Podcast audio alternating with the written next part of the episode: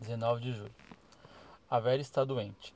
Ela disse-me que foi a lavagem de olhos que eu dei-lhe que lhe fez mal. Mas aqui na favela, várias crianças estão atacadas com vermes.